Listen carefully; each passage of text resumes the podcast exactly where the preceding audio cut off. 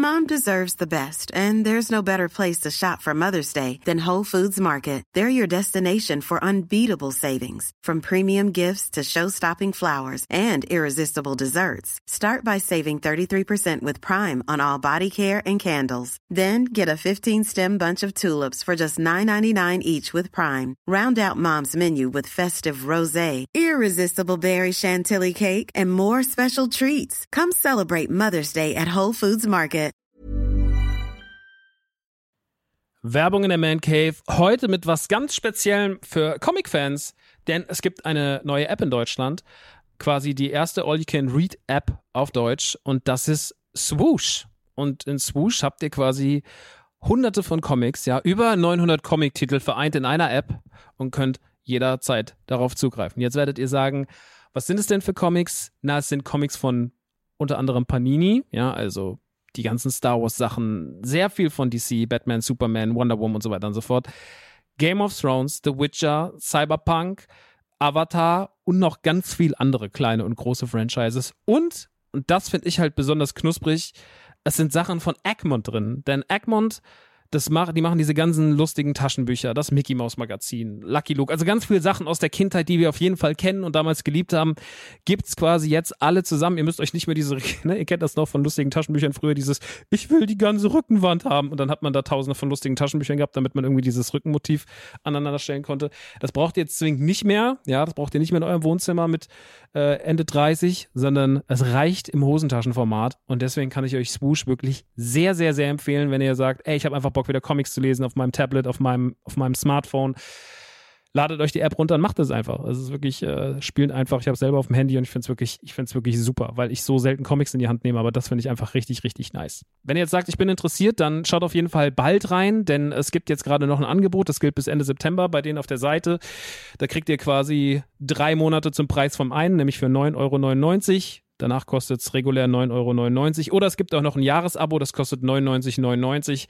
Das ist auch ganz nice. Schaut gerne mal vorbei auf swoosh.de slash mancave. Ich finde es mega. Ich habe selber auf dem Handy drauf.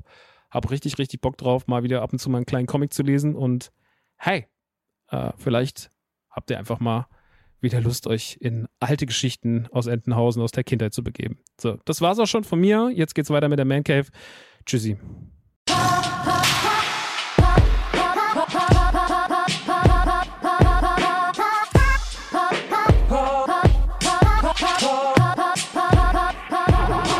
Leute, was geht? Es ist die 87. Man Cave und heute reden wir über Atomic Heart und über das Remaster von Metroid Prime für die Switch.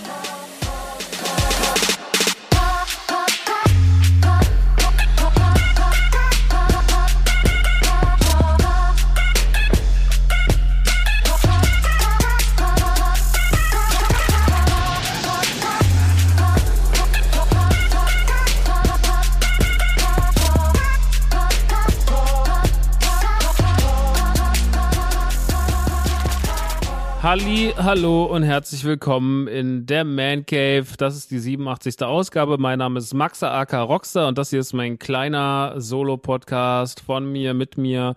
Und wir, uns gibt's auch schon wieder fast vier Jahre, habe ich gerade festgestellt. Wunderbar. Naja, Leute, schön, dass ihr da seid. Schön, dass ihr zugeschaltet habt. Heute schon wieder mit Gaming-Content. Ja, die ich weiß noch, der Herbst war so ein bisschen sehr Gaming-Content leer. Da ging es dann eher mal um Filme, Serien und vor allem viel um Vergnügungsparks, viel um Disneyland, viel um Disney. Jetzt ist gerade aber die große Gaming-Phase angebrochen, seit einigen Wochen, Monaten schon. Und es macht mir auch sehr, sehr viel Spaß, weil ich einfach Videospiele immer noch liebe. Ich hatte so ganz kurz Angst, so ist meine Videospielliebe irgendwie abgeflacht, aber momentan weiß ich so überhaupt gar nicht. Sie ist sogar wieder so richtig irrational doll. Naja, das jetzt schon seit, seit vielen, vielen Wochen. Deswegen freut es mich auch. Deswegen reden wir heute auch über zwei Spiele. Wir reden nämlich einmal über das im Shadow Drop released Metroid Prime Remaster für die Switch, was vor einigen Wochen einfach so auf einer Nintendo Direct angekündigt und im gleichen Atemzug auch veröffentlicht wurde. Und wir reden über Atomic Heart, ein weiteres Spiel auf der langen Liste von kontroversen Titeln im Jahre 2023. Aber nicht ganz so kontrovers besprochen und diskutiert wie Hogwarts Legacy, weil die Hogwarts Legacy-Debatte auch immer noch über allem so ein bisschen drüber ist und über allem schwebt. Naja, so viel dazu. Dazu kommen wir aber gleich. Vorher reden wir aber noch mal ganz kurz über Hogwarts Legacy, weil das war ja das Thema hier in der letzten Ausgabe. Aber bevor wir dazu kommen, kommen wir nochmal ganz kurz zu diesem Podcast und zu den Möglichkeiten, diesen Podcast zu supporten und wie man vielleicht die Möglichkeiten des Supports auch wieder ein bisschen ausbauen kann. Und zwar zu Patreon. Patreon ist seit ganz vielen Jahren eine Plattform, auf der kann man KünstlerInnen jeder Art unterstützen. Die können sich dort Seiten anlegen. Es ist ein bisschen wie OnlyFans, nur ohne Pornos. Und dort kann man, ich glaube, die haben auch komplette, haben das auch komplett rausgestrichen, so Dark Content. Also das ist alles eher so sehr Podcasts, Gaming, Twitcher und so, die Liga halt von Leuten. Ist eine sehr beliebte Plattform in den USA. Wir nutzen das auch schon sehr, sehr lange. Ich glaube, Radio Nukular hat es jetzt schon seit fast neun Jahren, eigentlich zum Start des Podcasts. Autokino hatte es sehr, sehr, sehr, sehr, sehr, sehr lange, seit über sechs Jahren. Und ich habe es auch eigentlich mit dem mit der Gründung dieses Podcasts ins Leben gerufen. Ist immer ganz gut, um Projekte zu supporten, um Menschen, die man mag, zu supporten und auch vielleicht noch ein paar Gimmicks freizuschalten, Sonderfolgen, Early Access, Discord etc. Bei uns war es jetzt immer der Early Access. Die meisten Folgen sind immer ein bis zwei Tage vorher erschienen dort. Da konnte man sie schon hören, vor allen anderen. Und der Discord war halt für viele, viele Leute gerade am Anfang ein Thema. Inzwischen ist der Discord, sage ich mal, ein bisschen runtergekocht. So, da gibt es so eine feste Bestand-Community, die ist so da, die bleibt da auch, aber da ist nie jemand groß dazugekommen und so nach dem anfänglichen Hype hat sich das halt alles so ein bisschen aufgeräumt. Ein paar Leute sind gekommen, ein paar Leute sind gegangen, ne? Und dann ist das jetzt einfach so eine, ja, es ist einfach so ein kleiner Pool an Leuten, die sich unterhalten über Filme, Spiele, bla. Hat aber letztens wieder einen schönen Moment gehabt, als sie ihre Hogwarts Legacy Gruppe aufgemacht hatten und haben dort einfach irgendwie sich jeder hat die ganze Zeit nur gesagt, wo er gerade ist und sie haben sich gegenseitig geholfen und so und das war irgendwie total sweet, das so mit anzusehen. Dementsprechend, das sind so die Vorteile, die momentan hat. Dieser Podcast wird in der nächsten Zeit mehr Wert auf Patreon legen. Dieser Podcast wird auch wieder durch Streaming erweitert werden im Jahre 2023, denn dieser Podcast soll wieder generell ein bisschen mehr wachsen. Weil es ist ja oft so, so Projekte, die fängt man an, dann steckt man sehr, sehr viel Energie rein, dann laufen die so und dann ist man einfach so, ja, okay, alles cool und dann laufen die so vor sich her und dann macht man was anderes und die laufen und laufen und laufen und man ich will nicht sagen, man kümmert sich nicht um die, aber die sind so sehr festgefahren auf ihrer Linie. Und ich finde, da kann man wieder dieses Jahr ein bisschen mehr Gas geben. Dieses Jahr wird sich eh ein bisschen was bei mir im Leben ändern. Es werden ein paar Sachen gehen, ein paar Sachen werden dazukommen und äh, da ist es immer ganz schön, wenn man mal auf alles drauf guckt und sagt so, so, jetzt ist die Pandemie überstanden, jetzt sind wir wieder einigermaßen bei Verstand. Was ist hier eigentlich gerade so los? Wie gehen wir die Sachen an? Und ich hatte ja auch so ein paar Sinnkrisen, hatte ich ja auch schon gesagt gerade so letztes Jahr im späten Sommer, Herbst war viel, viel, viel los in meinem Kopf. Ich habe mich nicht besonders wohl gefühlt und da gehe ich halt jetzt gerade sehr, sehr viele Sachen an, guck, woran liegt's, woran lag's und das wird nach und nach alles aufgeräumt und der Weg ist lang und steinig, aber er wird angegangen und ich glaube, das ist immer das Wichtigste, dass man da nicht verharrt und sagt, mir geht's ja so schlecht, weil das bringt am Ende des Tages gar keinem was, das bringt mir nichts, das bringt euch nichts, das bringt überhaupt niemandem was und äh, ich will ja auch ein bisschen in Anführungsstrichen, ich mache Anführungsstrichen mit den Fingern, als Vorbild fungieren und sagen so, ey, ich habe auch meinen Shit die ganze Zeit am Laufen, aber ich bin jetzt auch mal wieder einen Schritt weitergekommen und es sind kleine Schritte gerade, aber sie gehen und äh, es zeigt einfach, dass sich Dinge tun und ich habe auch Entscheidungen getroffen, die einschneidend sind, aber die natürlich dann auch wichtig sind und mir wahrscheinlich auf lange Sicht deutlich besser tun als die Situation, in der ich mich befinde. Das ist aber alles jetzt gerade hier gar nicht wichtig, da will ich auch gar nicht auf die Details eingehen, das ist auch alles gar nicht so notwendig. Was wichtig ist, ist, was ist mit Man Cave? Und Man Cave hat aktuell so Support von 450, 460 Dollar im Monat. Das ist eine überschaubare Menge, aber es ist eine gute Menge Geld. Ich möchte die aber gern ein bisschen wieder höher kriegen, weil wie gesagt, andere Sachen werden sich ändern und so weiter und so fort. Und da habe ich mir gedacht, wie kann man das machen? Weil ich verstehe so, der Discord, der ist klein, der ist runtergeschrumpft, so, ne, da ist nicht so viel los, der ist hinter einer Paywall. Das ist für Leute vielleicht jetzt auch nicht der super sexy Grund, da Geld zu investieren, wenn sie noch einen Mehrwert wollen. Also in erster Linie sollte ja eh sowas wie Patreon, egal ob jetzt bei, äh, egal wen ihr supportet, ne, ob Autokino, Nugular, dies, das, so, Patreon ist ja eigentlich dazu da, um das Projekt zu supporten und die Leute, die man mag, zu supporten, ihnen helfen, die Unkosten zu decken, dass sie ihren Lebensunterhalt damit bestreiten können und so weiter und so fort. Aber natürlich ist auch extra Content immer ein guter Multiplikator, da die Leute anzutreiben. Das weiß ich noch, weil äh, an anderer Podcast von mir halt, zu Höchstzeiten hatten wir mal 8.000, 9.000 Dollar monatlich zu zweit, als Chris und ich das äh, beim Autokino richtig, richtig hochgefahren hatten. Das lag natürlich daran, dass wir jede Woche zwei bis drei Sonderfolgen gemacht haben. Das sind aber unfassbare Leistungen in der Menge, weil halt einfach natürlich das dazukommt zu allem anderen Kram, den man so macht, äh, zu Social Media, zu anderen Projekten, zur Arbeit, dies, das, ne, NTG. Und drei Projekte jetzt die Woche oder drei Podcasts die Woche zu releasen, das wäre irrational doll. So. Aber ich habe mir überlegt, ich würde ganz gerne was machen, auf was die Leute Bock haben, was sich auch eigentlich immer auf anderen Plattformen bewahrheitet hat. Und zwar, ich habe immer sehr, sehr gerne über neue Folgen von The Mandalorian gesprochen. Und es wäre eigentlich ein Träumchen, wenn wir den Talk zu Staffel 3, die ja diese Woche startet, wenn diese Folge hier offiziell rauskommt am Dienstag, ist es morgen soweit. Morgen erscheint die erste Folge von The Mandalorian Season 3. Würde ich gerne drüber reden. Und da habe ich mir gedacht, okay, pass auf, wir sind jetzt bei 450, 460 Dollar. Ich will die ganze Zeit 450, 460.000 sagen. Ich weiß auch nicht warum. Mir liegt immer die 1000. So, du hast, Max, das sind drei Nullen zu viel. Also 450, 460 Dollar oder Euro sind es ja inzwischen, Gott sei Dank, man hat ja das System umgestellt, das Ganze gibt es jetzt auch auf Deutsch, man hat jetzt auch mehr Möglichkeiten zu bezahlen. Das war früher alles ein bisschen komplizierter bei Patreon. Leute erinnern sich vielleicht noch Early Adopter von vor fünf, sechs, sieben Jahren, die wissen so, ey, das war alles mal ein bisschen komplizierter, das ist inzwischen alles deutlich zugänglicher geworden, muss man wirklich sagen. Es ist alles viel, viel besser. Allein schon, dass es auf Deutsch ist. Viele Leute hatten einfach die Sprachbarriere, weil sie damit nicht zurechtkamen und so weiter und so fort. Das ist alles jetzt nicht mehr so.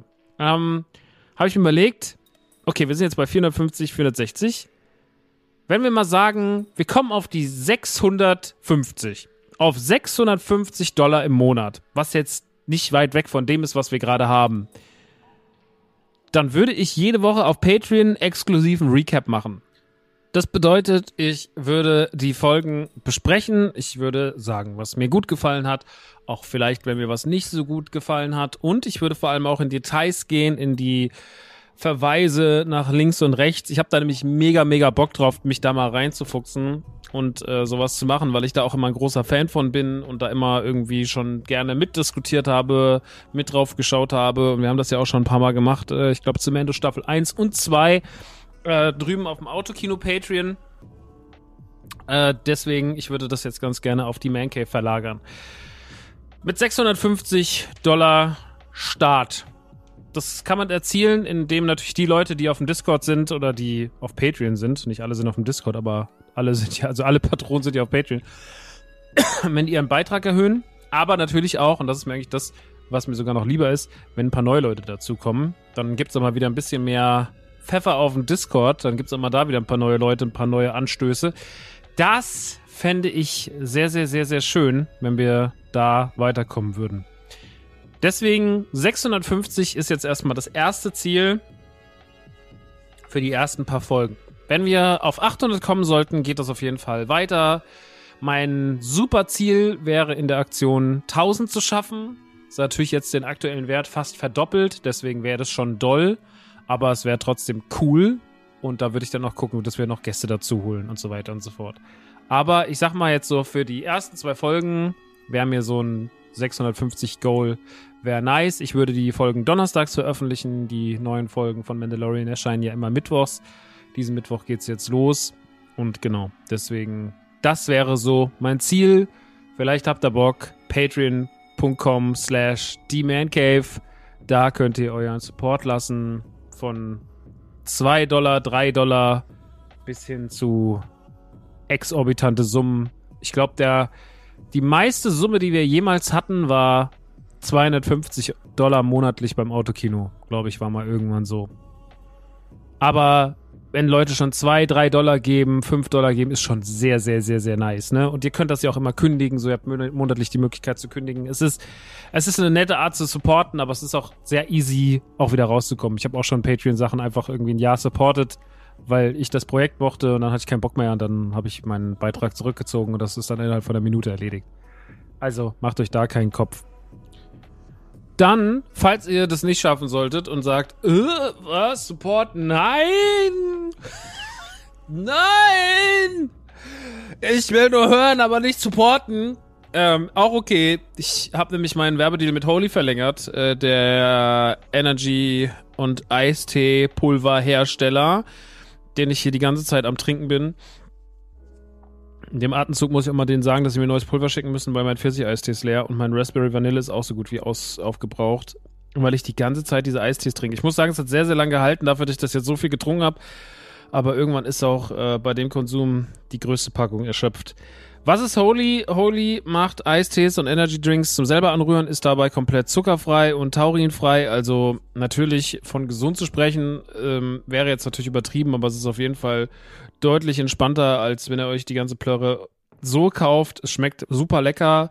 Man rührt es jetzt einfach mit Wasser an, macht einen Löffel rein, shake das und hat einfach ein, ein Zero-Getränk zu Hause ähm, das eine beflügelt euch halt energy-mäßig, das andere ist einfach nur ein leckerer Eistee und beides funktioniert für mich wunderbar. Ich bin persönlich ein sehr, sehr großer Fan der Eistees vor allem. Ähm, dementsprechend, wenn ihr das mal ausprobieren wollt, wichtiger Faktor dabei ist auch, dass ihr den Kram nicht tragen müsst. Das heißt, ihr müsst jetzt nicht irgendwie 12 Liter Eistee rumtragen wenn ihr wie ich irgendwo im dritten Stock wohnt und habt keinen, habt keinen Aufzug, das ist immer relativ mühselig, da irgendwas zu tragen. Da war es doch gut, dass Flink irgendwann kam in unser Leben. könnt ihr bitte, könnt ihr bitte nochmal sechs Flaschen Cola liefern? Äh, nee, also tatsächlich hat das auch bei mir im Haus mein äh, Cola Zero Konsum. Ich konsumiere ja seit 2005 Cola Light und später dann Zero. Fast ausschließlich. Es hat tatsächlich das erste Mal ein Getränk geschafft, das auf lange Sicht das abzulösen. Und äh, wie gesagt, dass man es halt auch irgendwie, dass man nur ein kleines Päckchen die Treppe hochtragen muss und nicht ganze Kästen. Das ist halt auch einfach was, was ich sehr, sehr, sehr zu schätzen weiß. Also, wenn ihr Lust drauf habt, äh, gerade den Pfirsich-Eistee, den sie jetzt neu rausgebracht haben, den finde ich mega, mega, mega krass. Den Raspberry Vanille liebe ich auch. Generell aber auch der Apfel-Eistee ist auch super. Oder wenn ihr auf die Energy Drink Sachen so, äh, Bock habt, so guckt mal, es gibt auch so Probierpäckchen. Da könnt ihr euch mal durch die Geschmackspalette durchnaschen und dann könnt ihr euch am Ende überlegen, ob euch das schmeckt oder nicht. Und ja, das kostet dann noch nicht so viel. Und vor allem, wenn ihr den Code MANCAVE benutzt, kriegt ihr auch noch 5 Euro. Da spart ihr einen Fünfer und das ist auf jeden Fall eine sehr, sehr gute Sache. Naja, also ich würde mich freuen, wenn ihr da auch mal reinschaut und ja, bestellt, wenn ihr mich schon nicht auf Patreon supportet, bestellt euch mal wenigstens einen Eistee. Cool. Cool. Cool. Dann, meine Lieben, würde ich sagen, kommen wir nochmal ganz kurz zur letzten Ausgabe, denn da ging es ja um ein fast schon brisantes Thema und zwar um Hogwarts Legacy. Fast brisant beziehe ich aber hierbei nur auf unseren Podcast natürlich, weil ich muss sagen, dass hier der Umgang mit dem Thema ganz, ganz, ganz, ganz großartig war. Deswegen wurde es hier in dem Kontext nicht brisant besprochen und ich wurde nicht brisant angegangen, sondern es gab einen sehr, sehr coolen Austausch. Jede Person, die sich dazu geäußert hat, hat mir sehr lieb geschrieben, egal ob sie einfach nur loben wollte oder ob sie konstruktiv war. Alle haben mir irgendwie ein gutes äh, Gefühl dabei gegeben und das habe ich allen auch hoch angerechnet und deswegen nochmal Shoutouts an die Community, die da mit mir sehr entspannt drüber geredet hat und deswegen war es auch einfach irgendwie ein cooler, ein cooler Austausch und ey, ich habe dann auch wieder gemerkt, ein Kumpel kam dann auf mich zu und hat mir noch so ein paar Sachen mitgegeben und hat mir so ein paar Sachen gesagt und ich habe dann auch gemerkt, ey, ja, ich habe wieder sehr lange darüber nachgedacht, habe dann gesagt, okay, ein, zwei Sachen würde ich jetzt schon wieder anders machen. Solche Dinge sind Prozesse. Ich muss mir in Zukunft überlegen, ob man über sowas redet oder über, ob man sowas vielleicht auch ein bisschen ausklammert und auf andere Quellen verweist, wo Leute sind, die über sowas besser reden. Mir hat dann auch gesagt, also der Kumpel hat mir dann auch gesagt, so, ey, Max, klar, Ton ist wichtig, aber du musst auch sehen, durch lauten Ton und durch Anschreien entsteht auch überhaupt, kommen auch Dinge erst ins Rollen. Das verstehe ich. Ich persönlich reagiere trotzdem eigentlich darauf, wenn Leute mir ruhiger Dinge erklären mit mir reden, besser drauf, als wenn mich Leute anschreien. Ich kann da jetzt nur von mir ausgehen. Ich gehe jetzt mal zum Beispiel auf das Thema Veganismus ein. Die militante Veganerin finde ich ein absolutes Negativbeispiel für die ganze Geschichte. Ich kann mit der nichts anfangen. Ich finde die von vorne bis hinten grauenvoll und das ist eine Person, die ich absolut die mich absolut in keinster Weise zu irgendwas motiviert, aber wenn da zum Beispiel ein Stay in seinem Stream sitzt, der selber auch Veganer ist und einfach darüber redet, wie das alles so für ihn ist und wie er so angefangen hat und wie er sich so rangetastet hat was er für Alternativen entdeckt hat und sowas, das macht mit meinem Kopf wesentlich mehr und daraus sind positive Sachen entstanden. Ja, also dieses, ich mache mal einen veganen Tag die Woche, so Sachen. Oder ich gucke jetzt mal, dass ich nicht schon wieder den Fleischburger nehme, sondern ich nehme jetzt mal das, nehme jetzt mal die Alternative und sowas. Und das sind Prozesse, die werden bei mir durch sowas angestoßen und ich finde, so hat es zu laufen. Wir müssen uns aus Mustern rausbewegen, in denen wir uns schon ewig aufhalten. Wir müssen Dinge ändern. Und ich glaube, eine Kommunikation, die ruhig ist, die einen so ein bisschen abholt, hilft meistens den Leuten ein bisschen besser, als wenn man ihnen sagt, du bist scheiße, weil du machst das und das. Deswegen habe ich diesen Ansatz gewählt. Ob ich in Zukunft, wenn solche Debatten nochmal aufkommen, heute haben wir noch eine kleine bei Atomic Heart, aber die ist relativ schnell abgearbeitet, weil das jetzt nicht so ein brisantes Thema ist wie Hogwarts Legacy. Aber trotzdem muss man auch da kurz drüber quatschen wenn solche Sachen in Zukunft aufkommen, muss ich entscheiden, ob ich da überhaupt nochmal was mitbringe oder ob ich euch lieber auf andere Quellen verweise. Ich habe manchmal das Gefühl, ich bin vielleicht nicht hundertprozentig der richtige Ansprechpartner dafür. Vielleicht bin ich dafür einfach ein bisschen zu dumm. Ich sag ganz ehrlich so, ich bin jetzt auch keiner, der politisch super bewandert ist, so, ne? Also ich, und ich hasse Leute, die so mit gefährlichem Halbwissen an Diskussionen teilnehmen, nur der Diskussion wegen. Bei Hogwarts Legacy hat es mir jetzt tatsächlich sehr, sehr auf der Brust gebrannt und manchmal bringe ich auch so Themen mit und rede so ein bisschen drüber, aber ich muss mal gucken, ob ich das dann eher ein bisschen ausklammer und euch darauf hinweise und auf andere Quellen verlinke, die es euch besser erklären können als ich. Nicht damit hier irgendwas entsteht, was nicht passieren sollte. Aber aufgrund des Feedbacks denke ich mal aus der Hogwarts Legacy Sache, das war für alle jetzt einigermaßen cool. Ich hoffe, mein Punkt ist trotzdem angekommen. Ich wollte natürlich auch gar keine Täter-Opfer-Umkehr machen und sagen so, ja, wir sind ja die Armen, sondern ich, äh, um Gottes Willen überhaupt nicht so, sondern ich war einfach nur so, ey, alles muss vielleicht ein bisschen entspannter laufen, damit wir am Ende des Tages auf einen besseren Nenner kommen und wir dürfen nicht gleich Leute, ich habe irgendwie das Gefühl, es gibt nur noch so, du kämpfst für die Sache, oder du kämpfst gegen die Sache und bist damit auch gleich Nazi. Also das ist halt voll oft so, so im Narrativ, dass inzwischen so diese Extreme da sind und das ist so, nee, also das ist, das ist äh, ganz oft, das, damit tut man ganz, ganz oft Leuten ähm, un, unwohl und äh, wird der Sache überhaupt nicht gerecht. Und ich glaube, das ist ein Narrativ, das haben wir uns angewöhnt, gerade auch in der Corona-Zeit, wo man auch sehr, sehr schnell die ganzen Schwurbler und sowas in die Nazi-Ecke geschoben hat und zu 95 Prozent wahrscheinlich auch zu Recht, aber es hat wahrscheinlich auch ein paar Leute getroffen, wo man einfach sagte so, ey, das war jetzt einfach nicht richtig so. Und ich glaube, all das ist ein Prozess, zu gucken, so, sich auf die gute Seite zu stellen und trotzdem irgendwie versuchen auch, wenn man auf der guten Seite steht, sich nicht, ich bin ja auf der guten Seite, ich habe die Legitimation, einfach gegen alle zu sagen, dass sie scheiße sind, weil ich bin ja der Gute, das macht euch nicht zum Guten. Also der Gute sollte dann auch irgendwie versuchen, auf der Seite des Guten zu argumentieren und auch ich musste das, musste und muss das lernen, ähm, weil ich auch oft immer denke so, hä, ich mach doch das Richtige, ihr seid doch alle scheiße. Aber so ist es halt nicht, so funktioniert es nicht. Gehört wohl zum Groß- und zum Altwerden dazu, sich über sowas ruhiger Gedanken zu machen. Ein emotionales Frack und ein kleiner nervenaufreibender Pult, den man nur manchmal. Die Zündschnur ist nicht so lang bei mir.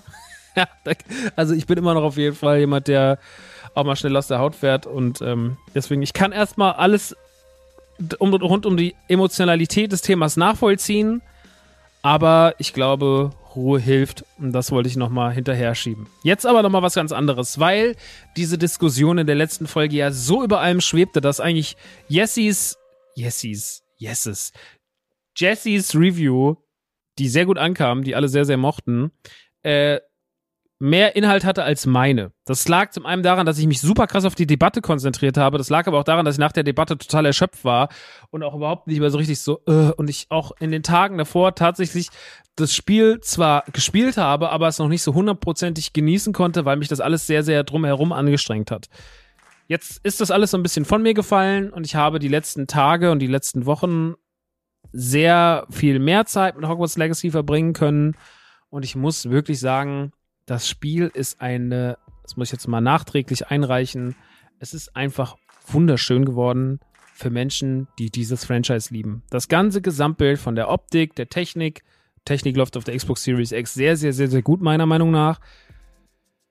Die Musik, die Atmosphäre, die Details, die Liebe fürs Detail, Gameplay und so weiter und so fort, ist für mich eine super geile Mischung. Das Rollenspielprinzip, was man ja sehr runtergebrochen hat, ja, also zum Beispiel im Umgang mit Kostümen, ähm, hat man einen relativ einfachen Weg gewählt, einfach so immer das nächste Kostüm, was euch halt irgendwie Stärke verleiht, so das haut er halt drauf, zieht euch das an und dann geht's halt weiter so. Das andere verkauft er. Das ist relativ einfach, einfacher als andere Videospiele, aber es ist natürlich auch, es muss ja mehr für einen breiten Markt zugänglich sein, weil viele, viele Harry Potter Fans, siehe Jessica, so, die sind halt einfach keine Gamer und die brauchen halt einfache Mechanismen und man muss trotzdem Mechanismen wählen, die vielleicht für erfahrene SpielerInnen jetzt nicht so super easy sind und sie haben da meiner Meinung nach einen guten Mittelweg gefunden. Das Handling drumherum ist nicht super schwer, aber es hat auf jeden Fall, es macht trotzdem Spaß und man kann sich da schon noch so ein paar Kleinigkeiten kann man schon noch machen und es gibt ja eh sehr, sehr viel zu tun, weil ja einfach, ja, weil man dann einfach unfassbar großen Aufgabenbereich hat und auch super viele Sachen, die man so nebenbei machen kann. Also man kann sich ja seine eigenen Tränke brauen, man kann sich im Raum der Wünsche seine eigenen Pflanzen anbauen, die man wieder verwenden kann. Man kann den Raum gestalten, man kann super viele Sachen finden, man kann irgendwann mit dem Besen reiten und das ganze Gelände fliegen. Es gibt super viele Sidequests, es gibt super viele Geheimnisse zu decken.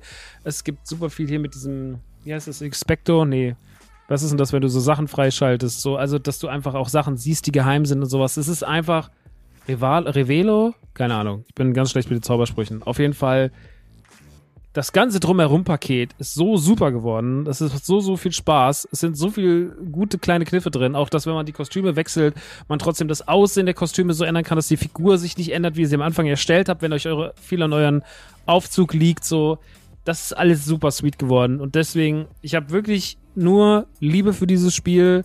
Ich muss sagen, die Missionen und das Missionsdesign ist vielleicht das Schwächste. Das ist halt eher so, geh dahin, kämpfe da, mach das platt, lauf dadurch, hol das raus und weiter geht's. Das ist so ein bisschen so typische, typische Quests halt, wie man es aus Rollenspielen kennt. Aber der Star des Spiels ist halt einfach die Atmosphäre und da muss man wirklich sagen, wenn man Harry Potter geliebt hat, wenn man die Studio-Tour liebt, wenn man die Filme liebt, wenn man die Bücher liebt, wenn man Warum habe ich die Studio-Tour auch zuerst genannt? Keine Ahnung. Wenn man die Universal Studios liebt, dann ist das schon so das Beste, was einem passieren kann in Videospielform. Das muss man einfach sagen. Das muss ich nochmal nachreichen. Ich muss wirklich sagen, jetzt wo ich irgendwie so 30 Stunden drin habe oder so, ich bin so oft einfach, ich hänge so oft einfach im, dann laufe ich nochmal durch den Wald, dann gucke ich da, dann führe ich da nochmal ein Gespräch. Es ist einfach super schön geworden in seinem Gesamtumfang. Es gefällt mir technisch gut. Ich habe gedacht, das wäre technisch viel verbackter. Also man muss schon sagen, das hätte alles ganz anders aussehen können. Und weniger Details, weniger Liebe generell im Spiel. Aber man hat das schon alles sehr, sehr toll gemacht. Und ja, Story und Missionen stehen so ein bisschen in der Kritik in Anführungsstrichen fallen so ein bisschen hinten runter. Ist ein bisschen sehr viel Standard, ist okay, ist aber wahrscheinlich auch wieder für Leute, zum Beispiel Jessie, die jetzt ja nicht viele Videospiele in dem Leben gespielt hat, für die ist es total geil, weil die das alles so, die kennt noch nicht diese Abläufe so, ne? Und ich glaube, man hatte einfach, ey, dieses Spiel musste ein ganz krasser, ganz krasser Mittel, ein ganz großer Mittelwert sein aus, aus, aus Fans und, und Casual-Gamern und Menschen, die auch wirklich Hardcore viel zocken. Und den hat man einfach geschafft und der Erfolg und die guten Kritiken und die wahnsinnig guten Verkaufszahlen geben dem Spiel am Ende des Tages auch recht. Also es ist auf jeden Fall äh, sehr, sehr gut und das wollte ich nochmal nachschieben. Jetzt mit mehr Zeit. Ich werde vielleicht nochmal sogar was dazu sagen, aber es ist einfach ein, ein wunderschönes, lobenswertes Spiel und deswegen nochmal Shoutouts an das wunderbare Hogwarts Legacy. Gut, Jetzt gehen wir ganz kurz in die Werbung und dann kommen wir zu den Reviews zu Metroid Prime Remaster und Atomic Heart. Und da freue ich mich auch schon drauf. Wir hören uns gleich. Aber jetzt erstmal hier Maxi mit Werbung für AG1. Viel Spaß.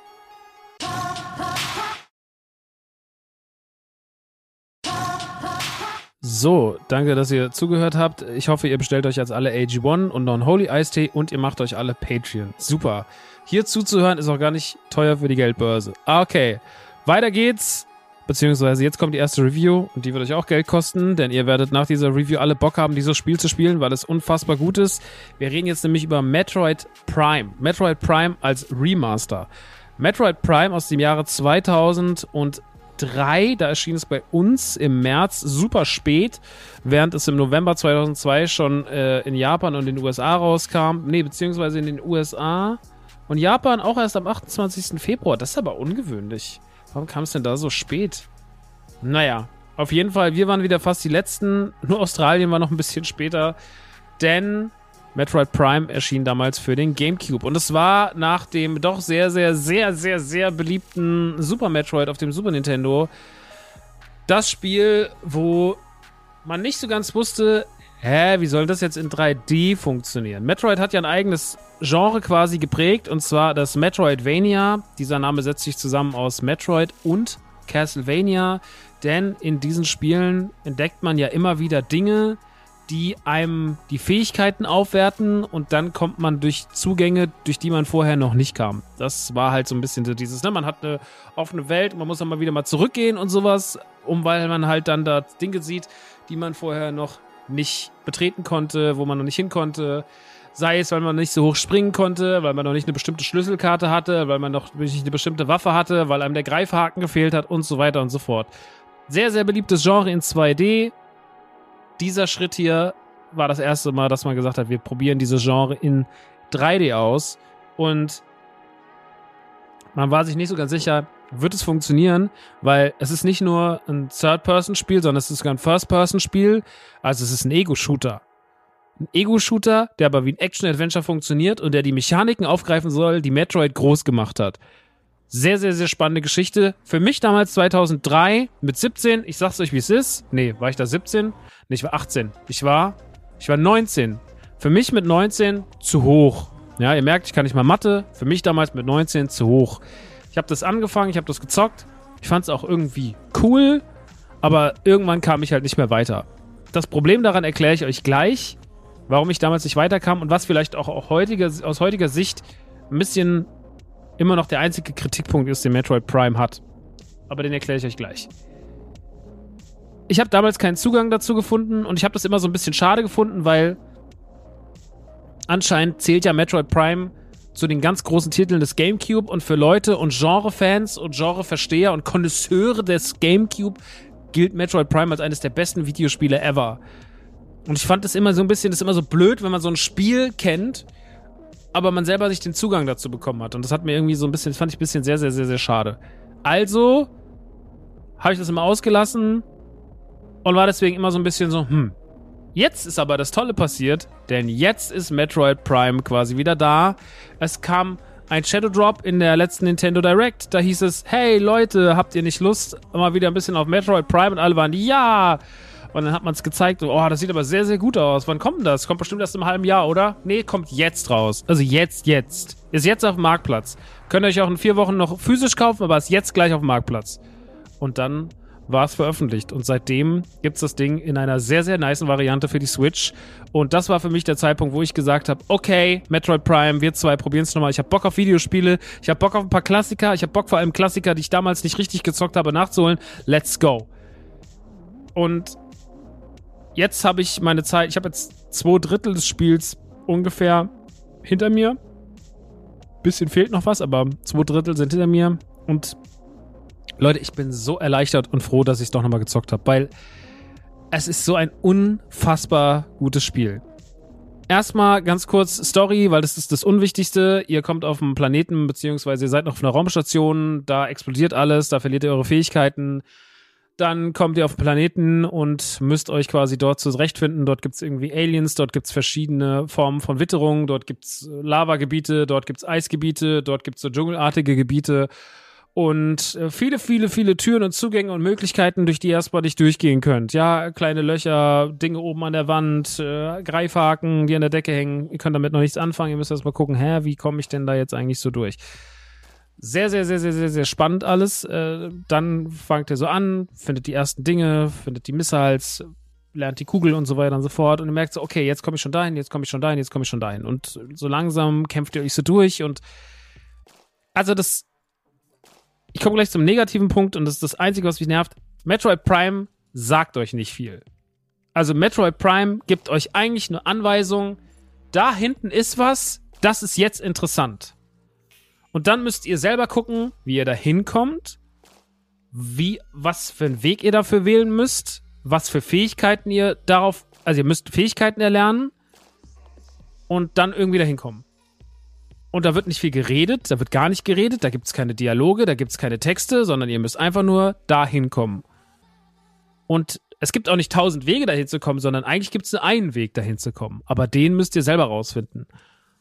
Und das ist eine Aufgabe, die manchmal ein bisschen nervig ist, weil wir ja eigentlich gewohnt sind, geh jetzt nach da, geh jetzt nach da, geh jetzt 10 Meter hier hin, geh links da jetzt hin. Also wir, die Spiele sind ja durchnavigiert aber das ist halt hier nicht so. Metroid Prime schmeißt euch eigentlich nur einen Brocken hin und sagt so, so, viel Spaß. Und das ist die Besonderheit und gleichzeitig auch der Kritikpunkt, weil wir das vielleicht so nicht gewohnt sind, so die Dinge zu spielen. Aber wenn man sich darauf eingelassen hat, und das habe ich damals nicht getan, als das Spiel 2003 das erste Mal rauskam, und deswegen hat es mir damals auch nicht so zugesagt, wenn man sich darauf einlässt und das Ganze versteht und versteht, dass das Spiel Metroid, Metroidvania to the fullest ist und dass das perfekt das aufgreift, was das Genre eigentlich vorgibt, dann ist Metroid Prime eine absolute, absolute Oberliga. Also das ist wirklich so, das hat ja jetzt auch so 95er, 96er Metacritic. Und ich kann nur sagen, ja, auf jeden Fall. Ich fand das 1000%ig nachvollziehen. Ich finde es richtig, richtig, richtig gut und äh, habe total viel Spaß damit. Warum habe ich Spaß damit? Erstmal, weil natürlich das Spielprinzip immer noch einen geilen Anreiz bietet. Klar, es gibt super viel, man muss super viel, äh, wie heißt das nochmal, Backlash wie heißt denn das, wenn du immer wieder zurück musst und sowas. Natürlich, du musst immer auf der Karte hin und her laufen, du läufst wieder dahin, du läufst wieder dahin. Es gibt doch keine Schnellreisepunkte. Ja, ist jetzt nicht wie bei Hogwarts Legacy, wo du sagst, okay, ich will zu dem Lehrer und du suchst dir einen Schnellreisepunkt mit Flohpulver aus, wo du drei Meter vor dem spawnst, sondern du musst dann auch mal laufen. Die Wege sind lang. Ja, das Spiel ist anstrengend in manchen Hinsichten. Aber es gehört halt auch zum Spielprinzip dazu. Es ist aber auch gleichzeitig so motivierend, weil du weißt, okay, ich habe jetzt eine neue Fähigkeit und ich muss jetzt zwar wieder zu dem Punkt laufen, an dem ich schon mal war, um die nächste Tür zu öffnen, aber unterwegs sind ja auch Kleinigkeiten und Geheimnisse, die ich jetzt auch mit der neuen Waffe nutzen kann. Und dann geben ja unterwegs, ist ja auch nicht mehr alles das Gleiche, sondern unterwegs gibt's ja auch schon wieder kleine Szenarien, wo ich Dinge finden möchte und will. Und das macht halt alles irgendwie so spannend. Und deswegen funktioniert das alles extrem, extrem, extrem gut und hält einen bei Laune, auch wenn das vielleicht manchmal erstmal ein bisschen weird wirkt.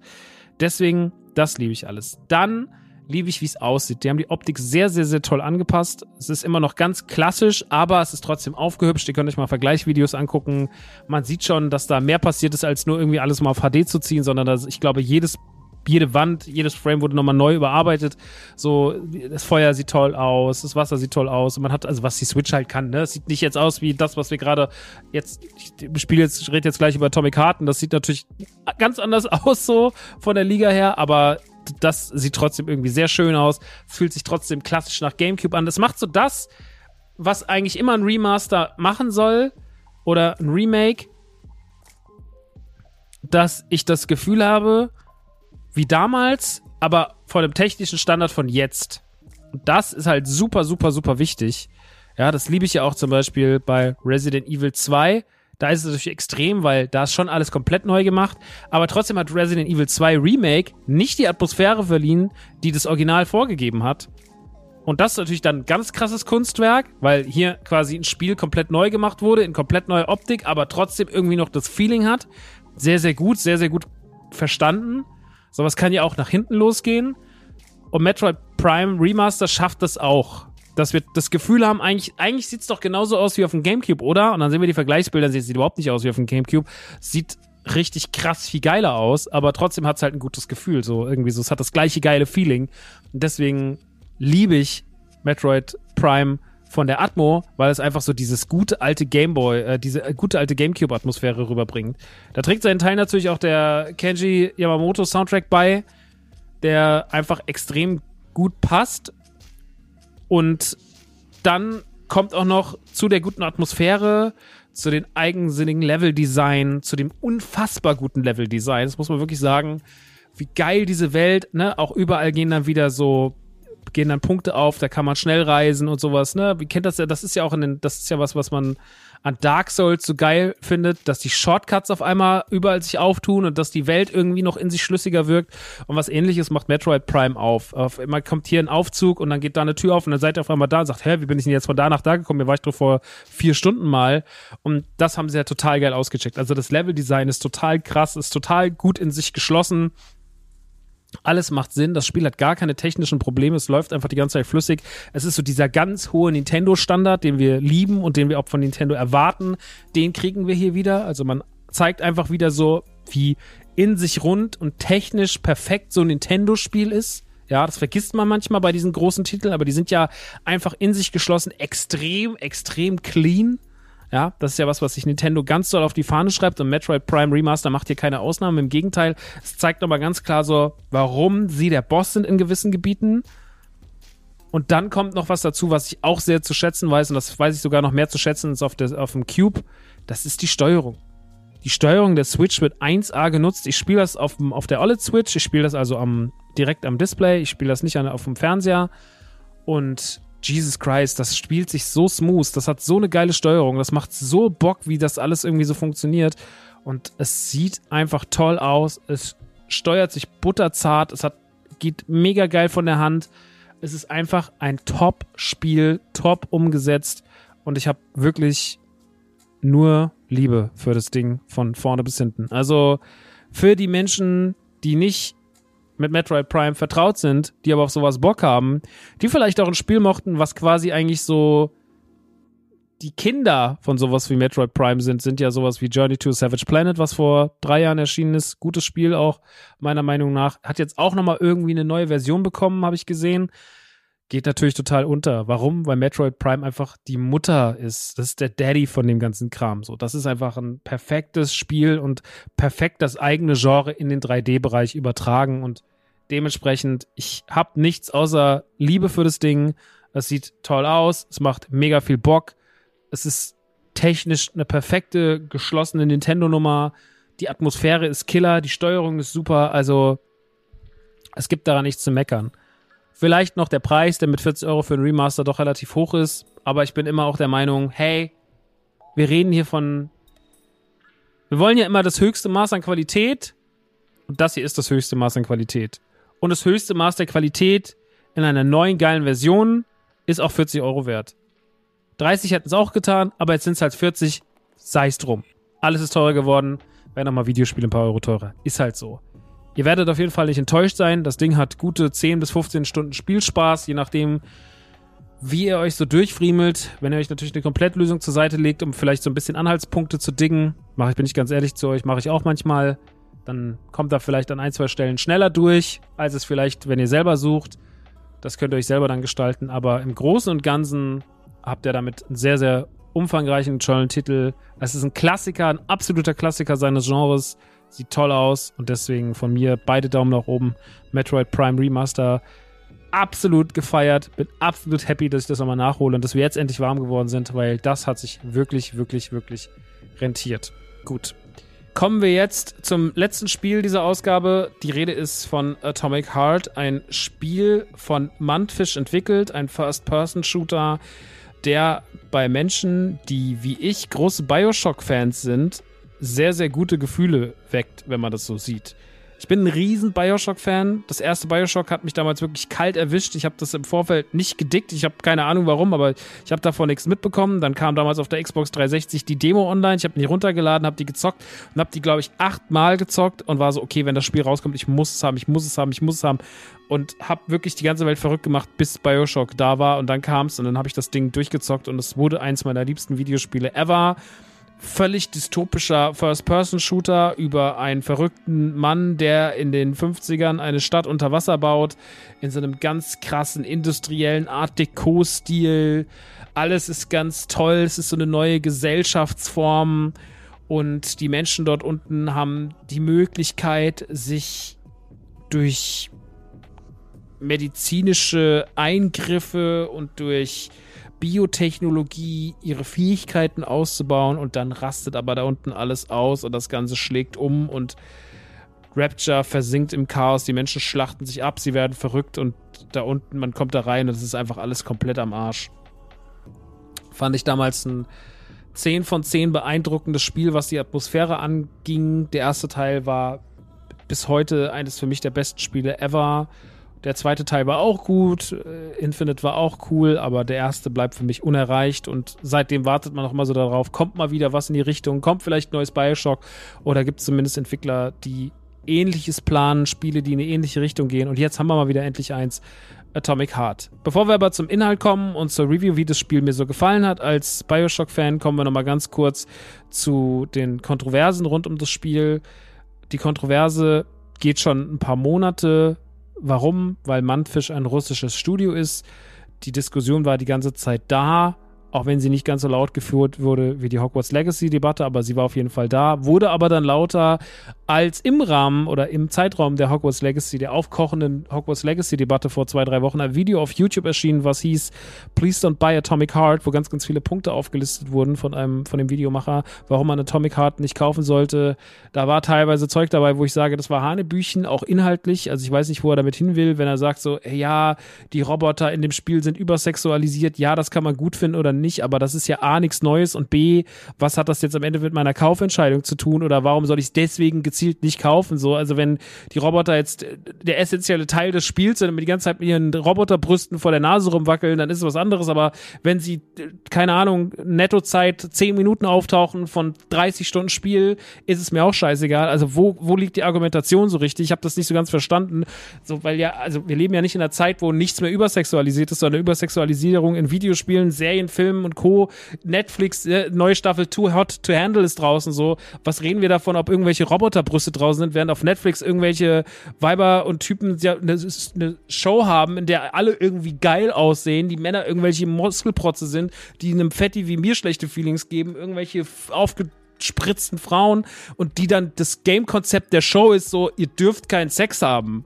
So, das, das ist das Problem und nicht, ob die zwei Roboterbrüste haben, Alter. Also das war wirklich so, boah, bitte komm runter. Und da waren noch ein paar andere Sachen drin. Generell war der Tonus von ihm nicht besonders gut. Er hat harte Vorwürfe gebracht, aber wenig Quellen geliefert. Aber in den Kommentaren war das natürlich egal. Die Leute sind drauf, haben gesagt, ja, dann kaufe ich es nicht, dies und das. Und zwar wirklich ein sehr rufschädigendes Video, das, wenn man natürlich die Argumente erstmal so hört und wenn sie alle wahr sein sollten, auch einfach krass ist. Ja, also was da gesagt wurde, ist krass und das muss man natürlich, oder vieles da drin ist krass. Ein paar Sachen waren auch scheiße, wie gesagt, aber ein paar Sachen waren auch richtig krass.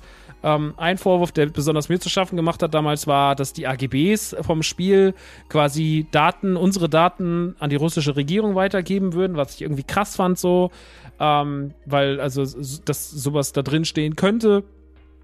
Ähm, dass äh, man den Krieg mitfinanzieren würde, dass das Spiel Propaganda wäre, dass Manfisch mit Geldern von der russischen Förderung arbeiten würde und so weiter und so fort.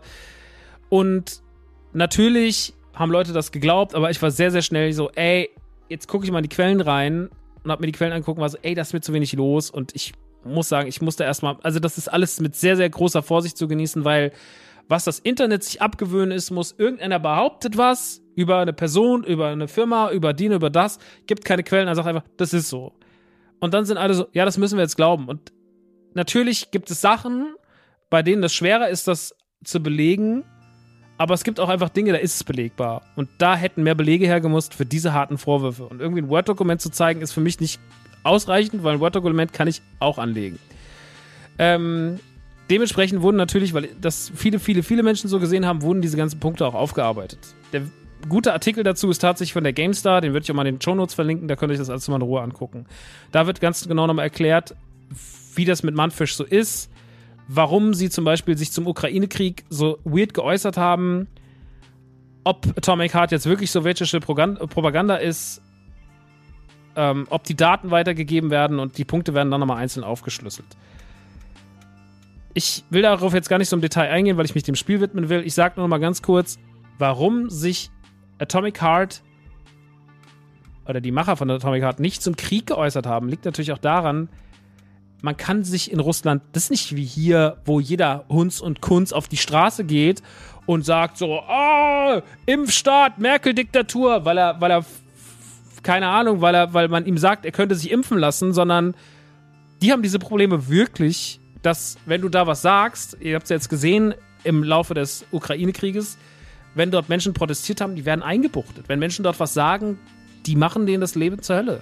So, das ist nicht so easy, da was zu sagen. Da nimmst du dich natürlich als Firma, die ein Spiel veröffentlichen möchte, aus Schutz für dich, deine Firma und vor allem für die Familien der EntwicklerInnen, nimmst du dich zurück. Das ist ganz, ganz logisch. Und deswegen verstehe ich auch, dass man sich da sehr schwammig äußert. Und da hat mir zum Beispiel auch wieder, sind wir wieder beim Stichwort Empathie, die Empathie gefehlt von Menschen auf Twitter, auch große Journalisten, die sich da mit aller Macht draufgeworfen Warum sagt ihr nichts dazu? Warum sagt ihr nichts dazu? Na, beschäftigt dich doch mal mit den Umständen, warum die nichts dazu sagen. So, das machen die doch nicht, weil die den Krieg befürworten, sondern weil man denen den Mund verbietet, Alter. Bitte ein bisschen Vorsicht genießen. Steht aber alles in dem Artikel nochmal drin. Hatten aber viele, viele Leute angebracht, dass es ein wichtiger Punkt ist. Die Sache mit den AGBs ist auch so nicht richtig, weil die AGBs, auf die sich hier bezogen wurde, waren von deren Webseite aus dem Jahr 2017. Da ging es um Merchandise von denen in deren Shop. So, da ging es nicht ums Spiel. Das Spiel hat keine AGBs. Als das Spiel losgeht, als das Spiel losging, habe ich mir erstmal gedacht, okay, wann kommt jetzt der große Wall of Text, wo ich unterschreiben muss, dass meine Daten nach Russland gehen? Komm nicht, Spiel geht los. Gibt keine, gibt keine AGBs, müsst nichts bestätigen, folglich gehen auch keine Daten nach Russland. Ist auch von der Liste gestrichen. Am Ende des Tages bleibt die Frage, gehen Gelder nach Russland äh, oder nicht durch die Steuer. Und tatsächlich ist dieser Punkt sehr schwer zu beantworten. Und damit bleibt auch dieser Punkt, wie bei Hogwarts Legacy, auch was, eine moralische Frage, mit der ihr euch auseinandersetzen müsst, bei der ich euch nicht sagen kann, ist es richtig oder falsch und das können euch auch nicht andere sagen. Lest euch da rein, ich link den Artikel nochmal drunter und das ist alles, was ich dazu sagen möchte. Beziehungsweise ich nehme jetzt noch den letzten Vorwurf, den ich noch nicht aufgegriffen habe, mit rein und äh, webe ihn so ein bisschen in den, in die, als Übergang in meine Review. Und zwar wurde ganz oft gesagt, dieses Spiel sei russische Propaganda. Und das hat mich sehr schnell verwundert, weil ich mir gedacht habe, Moment mal, ein Spiel wie Atomic Heart also wir kennen doch solche Spiele. Klar sehen die am Anfang irgendwie so aus, als würde irgendwas propagiert werden, aber dann merkt man doch sehr schnell, dass das alles scheiße ist und dann fällt alles zusammen und dann ist es richtig kacke und dann wird man überhaupt keinen Bock mehr da drauf.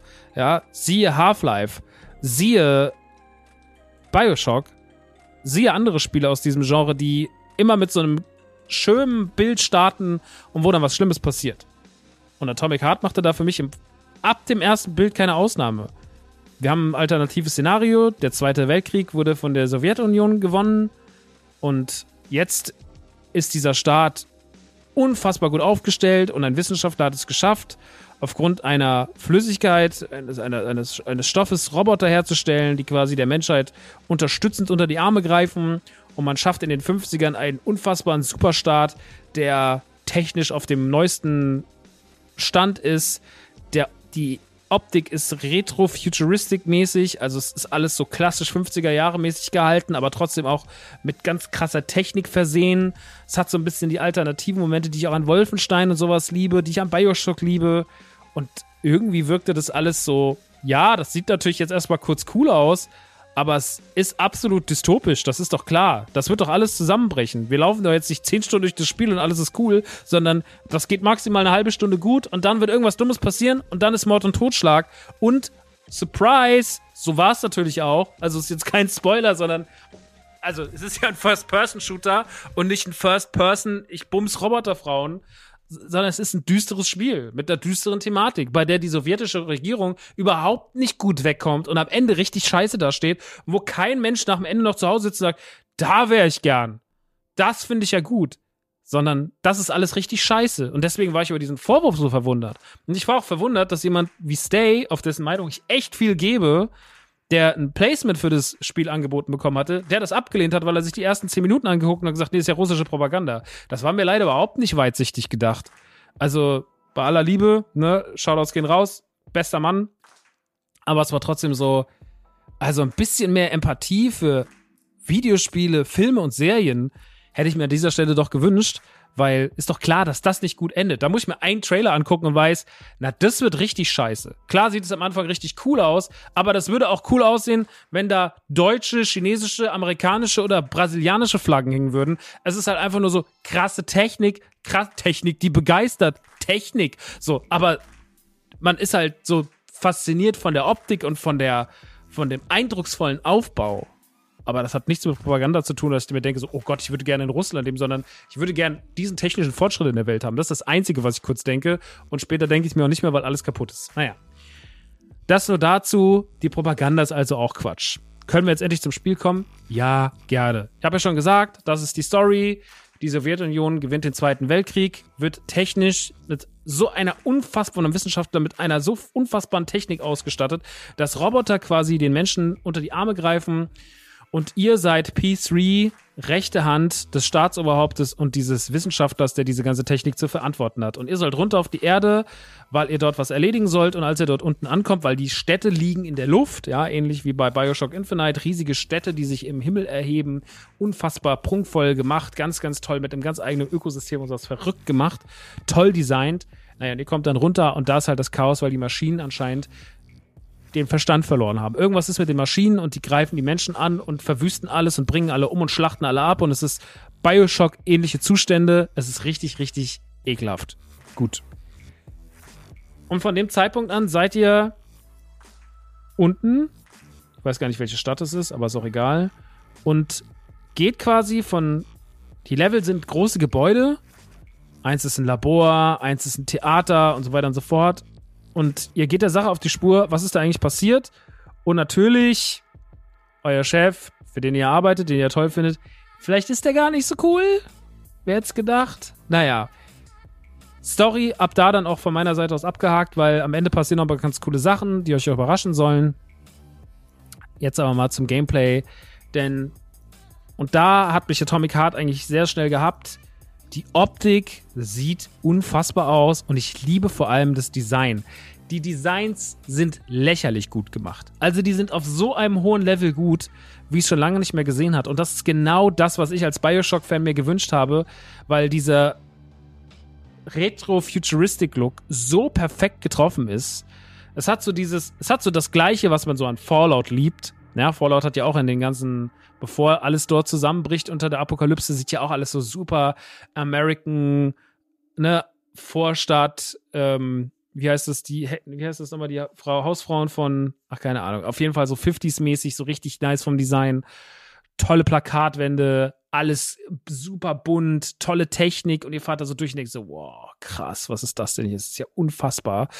Und die Optik hat euch sofort im Griff. Also, auch wenn manche Dinge bei Atomic Heart technisch nicht so gut laufen, kommen wir auch gleich zu, aber zu den Kritikpunkten, so muss ich doch sagen, huiuiuiui, ist das optisch auf jeden Fall auf der Xbox Series X ein ganz, ganz großer Gewinn.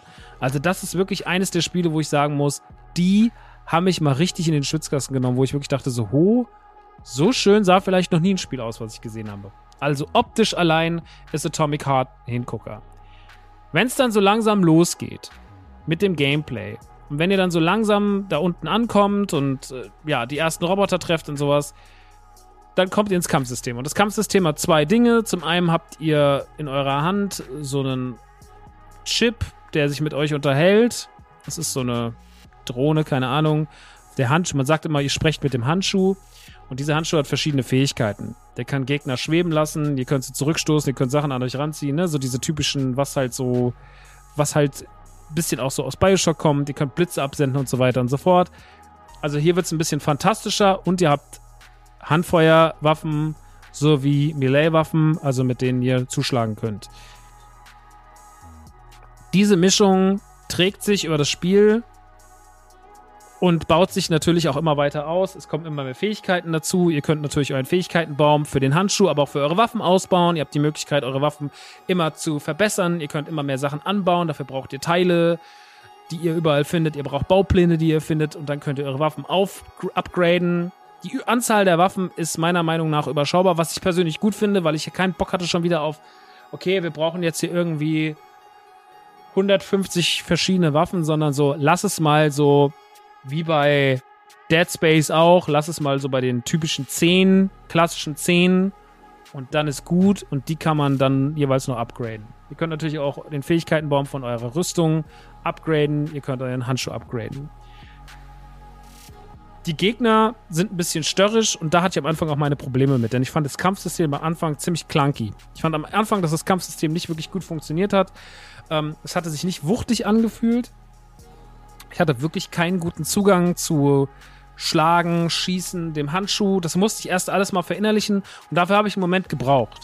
Später im Laufe des Spiels hatte ich damit meinen Spaß, weil ich dann wusste, okay, so kann ich Kämpfe gestalten, indem ich den Handschuh so und so einsetze, so und so meine Schusswaffen nutze und man findet auch relativ, ich habe es aber auch, muss ich ehrlich sagen, auf easy gespielt, weil ich einfach eher so das Spiel genießen wollte und jetzt gar nicht so den Schwierigkeitsgrad. Weil der war auf normal, ich habe es bis zur Mitte auf normal gespielt und es war mir teilweise doch schon ein bisschen zu doll, dass ich dann runter bin. Da war es dann wieder zu easy. Es gab also die Balance, die ich mir gewünscht hätte, hatte weder das eine noch das andere, aber ich sag mal, um erstmal durchzukommen und das, sich einen guten Eindruck zu machen, war easy jetzt cooler als normal, weil man einfach dadurch auch mehr auf die Story und sowas achten konnte. Gut. Ähm, ich habe da sehr, sehr viel Munition dann auch gefunden. Am Anfang gab es ein bisschen Munitionsknappheit. Die hat sich aber im Laufe des Spiels dann aufgehoben. Was ich cool finde, man kann unfassbar viel Schränke durchsuchen. Also ihr lauft dann durch einen Raum und in dem Raum sind Schränke und Schreibtische und irgendwelche Stühle umgefallen und Jacken und dies und das und ihr gleitet da mit eurem Handschuh drüber und das Zeug wird eingesammelt und alles, was ihr einsammelt, was nicht mehr Platz in eurem Rucksack findet, geht automatisch ins Lager. Sowas finde ich immer gut, weil bei Hogwarts Legacy zum Beispiel nervt ultra krass. Man hat super wenig Slots für seine Klamotten am Anfang und dann findest du irgendwie eine Jacke zu viel und da steht da, dieser Gegenstand kann nicht mehr mit aufgenommen werden. Du bist, oh ja, okay, ich mache ja schon. Dann musst du wieder irgendwas wegschmeißen, damit du den Gegenstand mitnehmen kannst und sowas. Nervt ein bisschen. Bei Atomic Heart ist es anders. Alles geht direkt in euren Rucksack. Dort habt ihr dann auch die ganzen Materialien, mit denen ihr arbeiten könnt und da könnt ihr dann an den verschiedenen Kühlschränken könnt ihr dann eure Fähigkeiten aufbessern.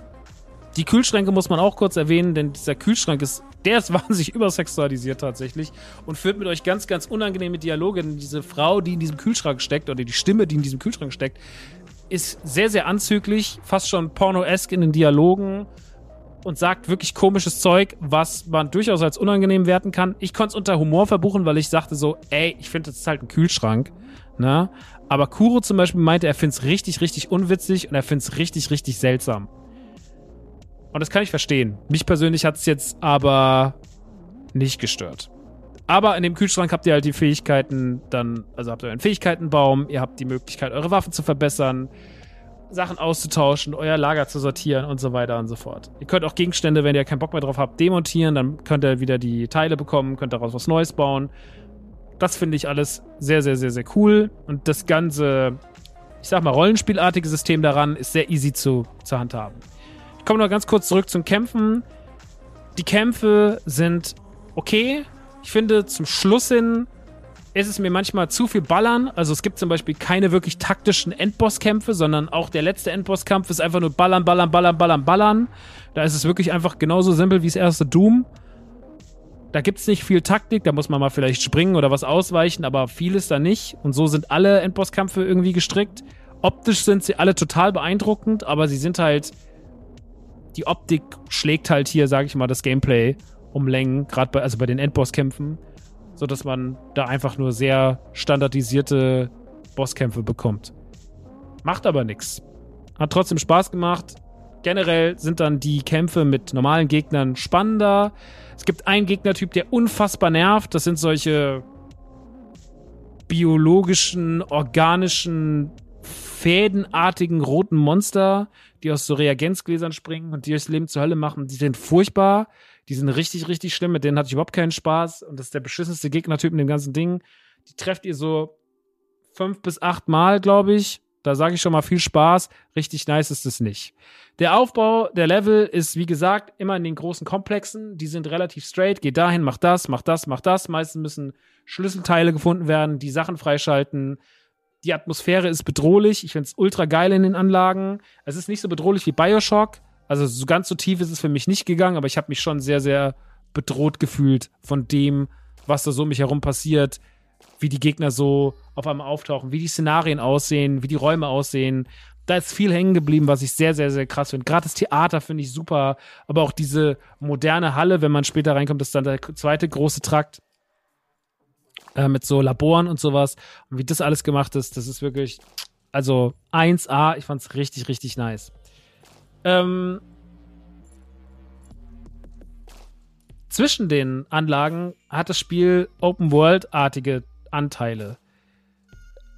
Artig, weil die Open World nur in diesen Momenten bereist werden kann. Also ihr könnt nicht immer irgendwie raus und rein, sondern ihr könnt, wenn ihr in der Anlage drin seid, müsst ihr die Anlage machen, dann könnt ihr wieder raus und dann könnt ihr euch draußen wieder umschauen, dann könnt ihr da ein bisschen was machen und sowas. Aber, und das ist auch was, was ich super scheiße fand, wenn das Spiel rum ist, ist es rum. Also ihr könnt die Open World nicht nochmal bereisen. Und das finde ich schade, weil da super viel ist, was man entdecken kann. Da sind ganze Dörfer noch, die man abklappern kann, wo man Schlösser knacken kann und so weiter und so fort, wo man Häuser reingehen kann, wo man viel entdecken kann. Ja, da gibt es tatsächlich ein paar Parallelen zu, zu Hogwarts Legacy. So, wenn man dann erstmal die Schlösser knacken muss, um dann in die Häuser reinzukommen. Und da gibt es nochmal extra Gegenstände und sowas. Da können auch Gegner auf euch warten. Aber dann verbirgt sich da auch irgendwas besonders Tolles oder sowas. Elemente für eure Waffen, irgendwelche Geheimnisse. Es gibt noch solche Testanlagen und so weiter und so fort. Testanlagen habe ich tatsächlich zum Beispiel gar nicht gemacht. Habe ich total verpasst. Aber die gibt es auch. Und ihr könnt euch in dieser Welt, bevor ihr in die nächste Anlage geht, noch ein bisschen austoben und macht es ruhig, weil das hilft euch in eurem Spielverhalten viel. Ja. Ihr müsst nicht alle Gegner platt machen, aber es ist wirklich so dieses, geht ruhig mal rum und schaut euch alles an, weil A, es ist optisch total beeindruckend und total schön. Es gibt total viel zu erkunden. Die Details sind Wahnsinn. Es ist auch alles nicht lieblos hingeklatscht, sondern es ist ganz, ganz toll, liebevoll gemacht rundherum. Und es ist natürlich auch euer späteres Gameplay und für eure eigene Verbesserungsfähigkeiten total wichtig, euch da umzuschauen. Ich habe das teilweise zu wenig gemacht, weil ich dachte, naja, am Ende kann ich wieder zurück. Es gibt auch noch so Traumsequenzen, die sind meiner Meinung nach vernachlässigbar. Die finde ich jetzt nicht so besonders toll. Der Limbo am Anfang ist noch ganz cool. Oder der kommt so mittendrin. Danach kommt noch eine, die finde ich furchtbar. Also diese Traumsequenzen hätte man sich schenken können. Sowas haben wir in Max Payne und sowas schon mal besser gesehen. Fand ich jetzt nicht so doll. Der Limbo war okay, aber generell meiner Meinung nach alles Skipper gewesen. Aber ist halt wichtig für die Story, deswegen, naja. Im Kampf, oder kommen wir mal zum Punkt, die ich aufgeschrieben habe, die ich, die ich nicht so toll fand. Ich habe ja schon gesagt, das Kampfsystem hat mir nicht so gut gefallen. Es war mir manchmal ein bisschen zu unwuchtig. Was vor allem sehr, sehr schlecht ist, es gibt diese Quicktime-Events. Wenn euch der Gegner in der Mangel hat und wenn ihr da nicht richtig reagiert, bringt er euch sofort um. Und teilweise müsst ihr dann zu einem beschissenen Speicherpunkt zurück. Und das fand ich teilweise wirklich ein bisschen nervig, weil manchmal waren es halt einfach nur Millisekunden, die da entschieden haben. Und was dann noch dazu kommt, was die Szene noch beschissener macht, nicht nur, dass es unfair ist in dem Moment und dass diese Quicktime-Momente irgendwie zu kurz sind und ihr sofort tot seid, wenn ihr nicht den ersten Quicktimer direkt trefft, sondern das ist auch technisch irgendwie ist was mit dem Sound nicht okay. Also war zumindest jetzt bei mir so, vielleicht gab es ein Update, aber wenn der Gegner euch dann ins Gesicht geschlagen hat oder ihr habt euch dagegen gewehrt, weil ihr die Quicktime, das Quicktime-Event hinbekommen habt, dann habt dem Gegner dann ins Gesicht getreten, dann kam bei mir kein Sound. Und das war irgendwie seltsam. Ansonsten finde ich das Sounddesign eigentlich ganz geil. Man arbeitet sehr, sehr viel mit klassischer Musik, was ich geil finde, weil das teilweise die Atmosphäre bricht. Ja, das dunkle, bedrohliche wird dann durch irgendwelche klassischen, wird dann durch einen Schwanensee oder sowas aufgebrochen. Zwischenzeitweise gibt es aber mal ganz schlechte, dumme Techno-Musik. Für die gibt es auch später noch eine Begründung, warum es die in den 50ern gab, weil sie irgendeine Technik haben, mit der sie Musik aus der Zukunft fischen, keine Ahnung. Aber diese Techno-Musik ist halt so, ich glaube, das ist so ein kulturelles Ding. Das finden die wahrscheinlich ganz cool. Ich fand's super scheiße und unpassend und hat manche Kämpfe einfach nur gestresst. Aber die klassische Musik war super, super nice. Über was ich auch beschwert wurde, was ich jetzt nicht ganz so schlimm fand, waren die teilweise unangenehmen Dialoge oder die unangenehme äh, Hauptfigur, die ihr spielt, P3. Ich weiß nicht, wie der im Deutschen synchronisiert ist. Im Englischen war er okay. Ich fand ihn jetzt, ich fand ihn teilweise ganz witzig. Nicht super unangenehm, aber er war jetzt auch nicht mein Lieblingscharakter. Ich fand einfach so, ja, ist halt wieder der großmaul großmäulige One-Line-Dropper. So, dementsprechend, das fand ich jetzt nicht so schlimm. Andere Leute hat das mehr genervt. Mich persönlich, mir war es jetzt einfach egal. Das ist genau wie die Sache mit dem Kühlschrank so. Ja, das ist ein bisschen anzüglich. Stört das mich? Naja, Leute, wisst ihr schon, was ich alles für Pornofilmchen geguckt habe in meinem Leben, wie sich da unterhalten wurde? Da ist mir das auch scheißegal. Da muss ich jetzt nicht so tun sagen so, hey, ist voll unangenehm. Naja, Digga, also also sorry, so, ich sage nur Gina Wild in den 1999ern, die DVDs, die ich zu Hause hatte, da wurde anders geredet. Oder sehr ähnlich. Naja. Dann, was ich auch nicht so geil fand, war halt die Karte indoors. Wenn man in den Trakten ist, hat man gar keine Karte und die Karte draußen ist sehr, sehr, sehr verwirrend. Auch diese ganze komische Technik, die dann mit diesem, da, das Netzwerk, wenn du da angreifst, wird das und das aktiviert. Die Karte outdoors ist ein bisschen schwammig, die ist ein bisschen mittelmäßig gut erklärt da hätte ich mir eine bessere Karte gewünscht. Aber mit Karten hat man es die letzte Zeit eh nicht so. Ich finde auch die Karte in Hogwarts Legacy nicht so geil. Ich fand auch noch irgendwo die Karte, Dead Space finde ich die Karte auch katastrophal, weil man sie so ganz schlecht anwählen kann. Also Karten, ja, ist momentan wohl irgendwie so ein Thema. In Hogwarts habe ich mich aber zumindest an die Karte gewöhnt. Hier fand ich sie nicht so toll. Sind aber alles kleine Punkte. Also alles, was ich jetzt aufgezählt habe an negativen Sachen, die ich mir aufgeschrieben habe, sind Kleinigkeiten, die natürlich ins Gewicht fallen und die vielleicht das Gesamtbild am Ende des Tages ein bisschen trüben.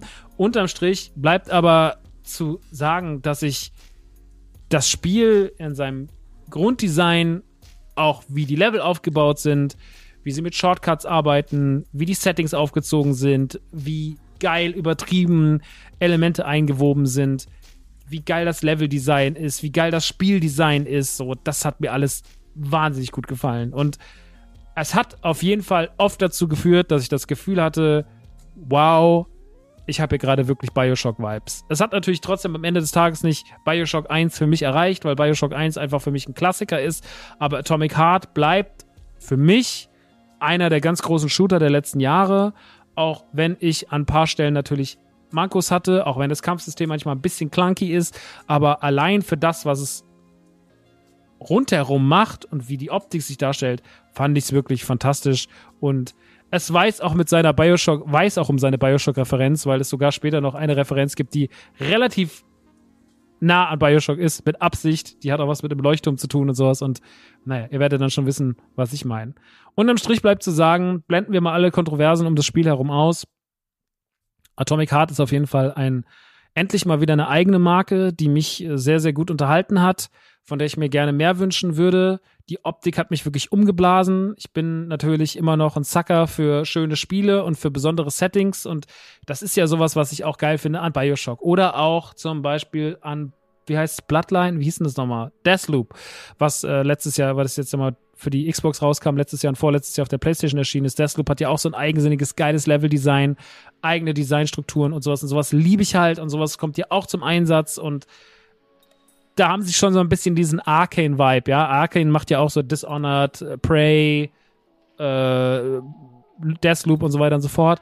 Und die haben immer ganz, ganz tolle Level-Designs, ganz tolle Ideen und Atomic Heart guckt sich hier aus allen Richtungen so das Richtige ab, um einfach ein Spiel zu kreieren, was am Ende auf eigenen Beinen stehen kann, aber was trotzdem auch ein bisschen in diese Richtung geht und was deswegen auch so viel Spaß macht. Deswegen von meiner Seite aus eine absolute Empfehlung für Leute, die mal wieder Bock haben auf einen innovativen innovativ designten, cool aussehenden, sehr hübschen Shooter, der jetzt nicht shootermäßig auf dem gleichen technischen Wuchtigkeitslevel von, keine Ahnung, dem Call of Duty oder sowas liegt. Da ist es halt nicht. Aber alles andere drumherum ist halt zu gut, so dass man das auch auf die Seite schieben kann. Viele von meinen Leuten fanden es irgendwie nicht so toll wie ich. Ich habe immer nur gehört, so hat es dich begeistert, also mich hat es nicht abgeholt. Also ich fand die ersten zwei Stunden blöd. Kuro war auch irgendwie nie so richtig hooked mich persönlich hat sehr schnell gehabt. Ich fand es richtig, richtig nice. Ich fand es ein richtig krasses Ding und bin super happy, dass auch dieses Jahr, dieses Jahr so ein guter Shooter mal wieder rauskam, der vor allem eine neue Marke war. Ähm, wie gesagt, für die Kontroverse drumherum, guckt euch nochmal gerne den Gamestar-Artikel dazu an. Ich verlinke ihn in den Show Notes. Das ist wichtig, da mal reinzuschauen. Aber an dieser Stelle soll auch alles dazu gesagt sein. Und wenn ihr mich fragt, lohnt sich Atomic Heart, sage ich auf jeden Fall. Das Ding ist im Game Pass drin. Guckt einfach mal rein. Vielleicht macht's ja Spaß. Gut. Ich hoffe, damit sind die kontroversen Titel für die nächsten Wochen erstmal abgehakt. Jetzt kommt dann Mandalorian. Wie gesagt, wenn ihr Lust habt auf den Recap, schaut gerne mal auf Patreon rein. Patreon.com slash TheManCave. Dort könnt ihr euer Geld lassen, könnt mich supporten und ihr kriegt dann quasi als Belohnung, wenn wir die 650 Euro Marke brechen, kriegt ihr von mir als Belohnung Mandalorian Besprechungen und das wäre doch allerfeinst die Feinsi Feins. Gut, meine Lieben. Das war's für heute. Wir hören uns in zwei Wochen wieder. Dann mit allerhand anderem Kram. Momentan release ja gefühlt jeden Tag irgendwas, deswegen wir werden schon was finden. Jetzt aber erstmal Feierabend. Vielen Dank, dass ihr euch die Zeit genommen habt, hier mit mir zu sitzen und mir ein bisschen zuzuhören. Ich weiß es wie immer zu schätzen. Ich küsse eure kleinen, feuchten Rotzenäschen und ja, das war's. Bis in zwei Wochen. Kussi.